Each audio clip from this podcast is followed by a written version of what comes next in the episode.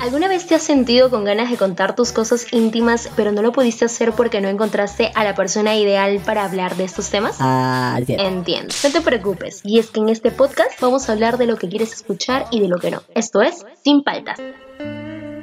Hola, hola, ¿qué tal amigos? Bienvenidos a un episodio nuevo de Sin Paltas. Espero estén bien todos en casita, disfrutando de los suyos en familia y sobre todo cuidándonos, tomando las medidas necesarias para poder evitar este virus del mal. Muy bien, sin más preámbulos vamos a comenzar. Así como ya lo habrás visto en el título, hoy hablaremos de los senos. Pero antes no quiero comenzar sin hacer una previa introducción con un tema muy importante también tanto para varones y mujeres, y es que me refiero a la salud sexual y mental. Que estoy segura que muchos de nosotros todavía flaqueamos en este tema, más aún en este tiempo de crisis mundial. El amor, el afecto y la intimidad sexual representan un papel importantísimo en nuestra salud. Tanto la salud sexual como la mental son básicas y esenciales para el ser humano. Es más, la salud sexual es consecuencia de una buena salud mental. Pero hay momentos en nuestras vidas, como los momentos que estamos viviendo, todo el planeta, que debemos priorizar nuestra salud mental ante todo.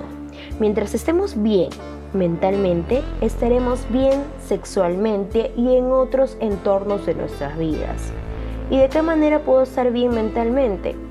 Y es reconociendo nuestras emociones de ansiedad, miedo, frustración, estrés, etc., que son totalmente normales y propias ante esta época de crisis que estamos viviendo todos.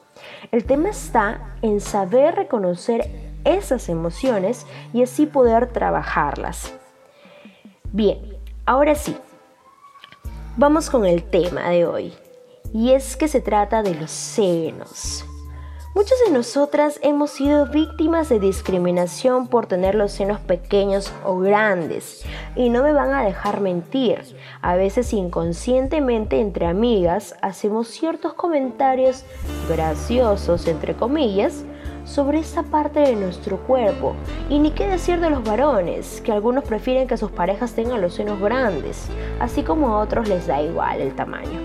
Pero la pregunta aquí es, ¿el tamaño de mis senos influye en mi éxito sexual? Y la respuesta es, no, definitivamente no. El tamaño de las tetas, como criollamente lo llamamos, no es directamente proporcional al placer sexual. Si bien es cierto, la publicidad ha hecho que las mujeres con tetas grandes sean consideradas símbolos sexuales. Esto puede ser completamente subjetivo. Las terminaciones nerviosas están en los pezones, señores, en los pezones, tengas el tamaño que tengas. Y esa es la sensación que te hará disfrutar más allá de que si sean grandes o pequeñas. Las tetas grandes también han sido vistas como signo de fertilidad cuando conozco a muchas mujeres que han dado de lactar por tres años a sus hijos teniendo senos muy pequeños. Grandes, medianas, pequeñas producen las mismas sensaciones placenteras en el cuerpo siempre y cuando sean estimuladas de forma correcta y a gusto de cada quien.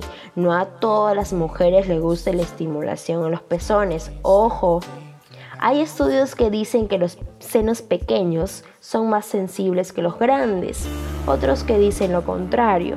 Lo importante aquí es la sensación que vayas a sentir tú y no preocuparnos por agradar al otro u otra. Hay para todos los gustos pero el gusto más importante siempre será el tuyo. Acuérdate que el placer sexual está influenciado por la percepción que cada uno tiene de su cuerpo y de cómo se siente con ellos. Espero que este pequeño consejito te ayude a abrir un poco más la mente y los ojos sobre todo y puedas practicarlo en tu vida diaria. Soy Maite Gatica y conmigo será hasta el próximo episodio aquí en Sin Paltas. Chao.